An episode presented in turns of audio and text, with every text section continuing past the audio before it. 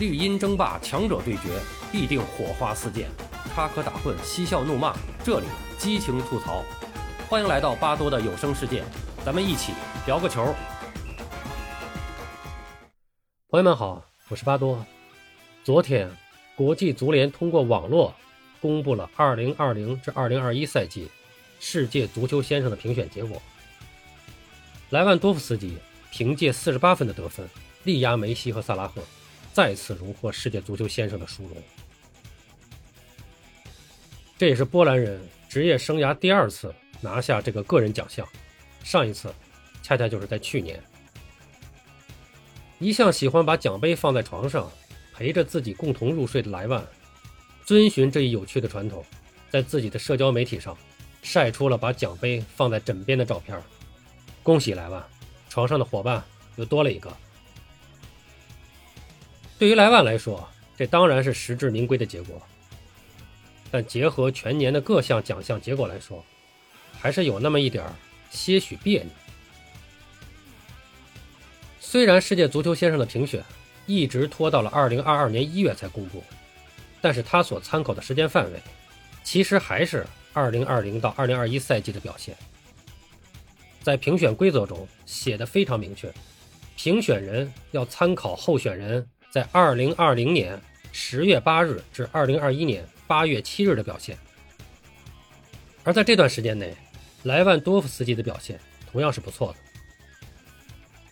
在上个赛季，莱万多夫斯基帮助拜仁拿到了德甲冠军、世俱杯冠军、欧洲超级杯冠军、德国超级杯冠军。而在个人数据层面，他在俱乐部的六十场比赛中打进了六十九粒进球，送出了十一次助攻。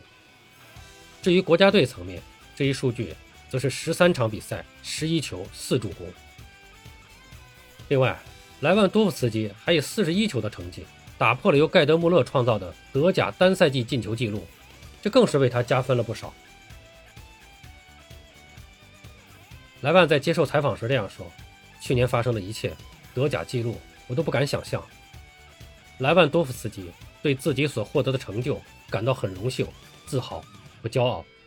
尤其是打破盖德穆勒的进球纪录，更是令他印象深刻。而这一里程碑也给很多人留下了深刻的印象。结果公布之后，国际足联也很快公布了得票结果。莱万在国家队教练、队长及媒体代表这三个评选人群中，都拿到了第一名，这为他获奖积累了坚实的基础。然而，在球迷评选中，莱万多夫斯基仅仅获得了第三名，不仅明显落后于人气更盛的梅西，甚至还不如利物浦球星萨拉赫，这使得他只能在球迷评选部分中拿到九分，而最终四十八分的成绩也只是比梅西多了四分而已，可以说是险胜啊。和此前公布的金球奖一样，莱万和梅西之间的竞争依然相当激烈。从某种角度来说，这一点其实并不奇怪。由于世界足球先生的投票群体除了媒体代表之外，还包括了国家队队长、教练和球迷，这就比金球奖的评选要增添更多的变数。球员的名气，或者说在球迷、教练和队长心中受欢迎的程度，会占据相当大的比重。这届世界足球先生的评选结果就是一个很好的例子。相较于收获颇丰的莱万和梅西，萨拉赫在上赛季既无过硬的个人成绩，他所在的利物浦也没有拿到什么重磅的冠军奖杯，但仅仅凭借埃及，可能还包括整个穆斯林群体的球迷投票数，他还是能够挤进前三。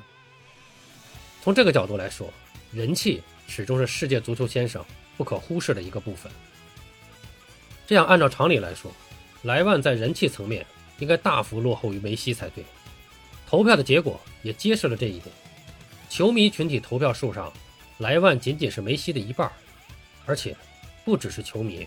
一些亚非拉地区的足球小国的队长和教练，平时鲜少关注欧洲足球的话，也很有可能会把票投给自己熟悉的名字。梅西在这方面通常会占有很大的优势，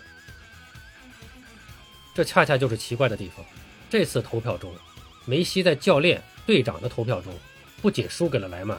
而且后者在这两大群体中都得到了第一名。这样一来，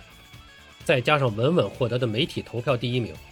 略显拉胯的球迷投票结果，才没有拖莱万多夫斯基夺奖的后腿。而之所以会出现这样的结果，很可能与投票时间设置过晚有关系。根据世界足球先生评选的规则，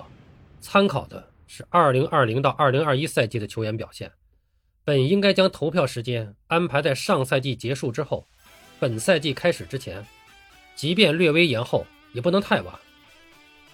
然而，今年的世界足球先生的投票时间安排在了11月22日到12月10日。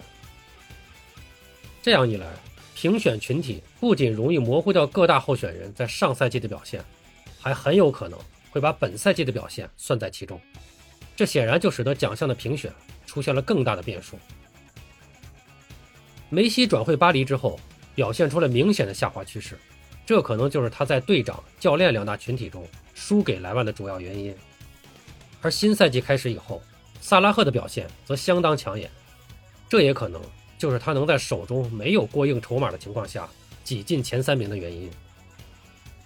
虽然有着这么多的变数，但莱万获得世界足球先生的结果依然是实至名归。不管是团队奖项还是个人表现，莱万的成绩都极为出色。别说是蝉联世界足球先生，即使是获得金球奖，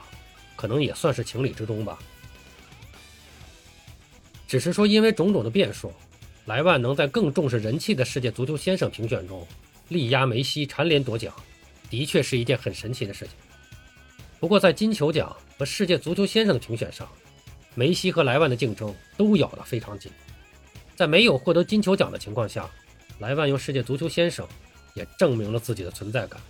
也算是足球世界的一次微妙平衡，而且是长达两年多能保持顶级表现的存在感。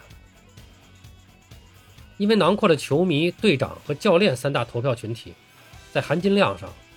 世界足球先生总是会和金球奖有着一定的差距，所以对于莱万来说，冲击金球奖势必是他的终极目标。不过，这依然是一个相当严峻的考验。不管金球奖还是世界足球先生，评选标准都会表示参考一段时间的综合表现，不管是自然年还是整赛季。但在实际评选中，单项大赛的表现始终是关键指标，尤其是对于金球奖来说。在金球奖的历史上，这样的现象比比皆是。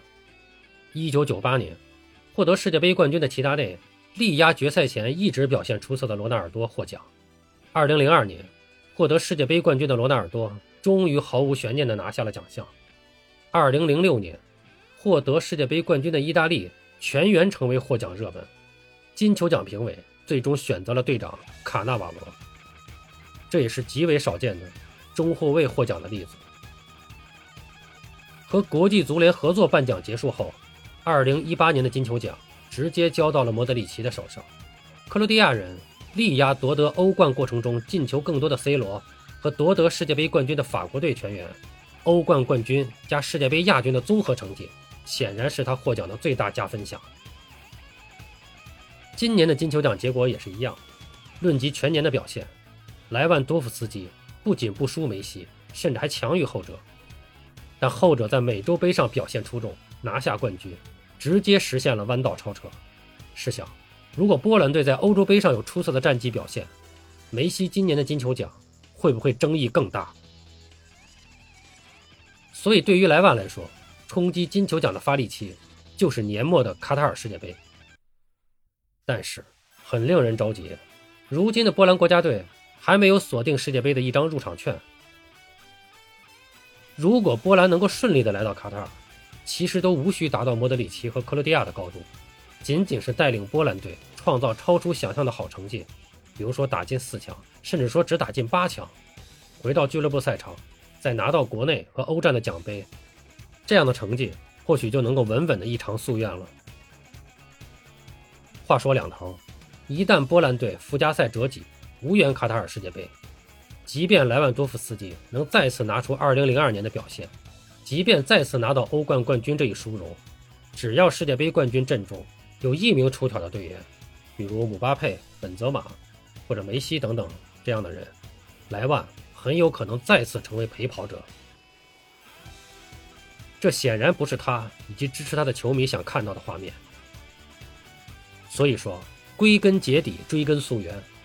二零二零年金球奖评选的取消，成为了一切拧巴的起源。如果二零二零年的金球奖顺理成章的颁给夺得欧冠的莱万多夫斯基，不仅毫无悬念，而且今年的金球奖，甚至是明年的金球奖，无论什么样的结果，都不会引发这么多的争议。虽然莱万蝉联世界足球先生，即便加上人气比较，也没有输给梅西的结果，同样接受了莱万多夫斯基在过去两年的优异表现，但金球奖仍然是球员魂牵梦绕的唯一。还是希望莱万和他的波兰队继续努力吧，有朝一日得以圆梦。好了，关于莱万和今年世界足球先生的话题，咱们就说这么多，感谢您的收听。有什么想和巴多交流的，咱们评论区见。本节目由喜马拉雅出品，欢迎收听、订阅、评论、转发。巴多聊个球，我们下期再见。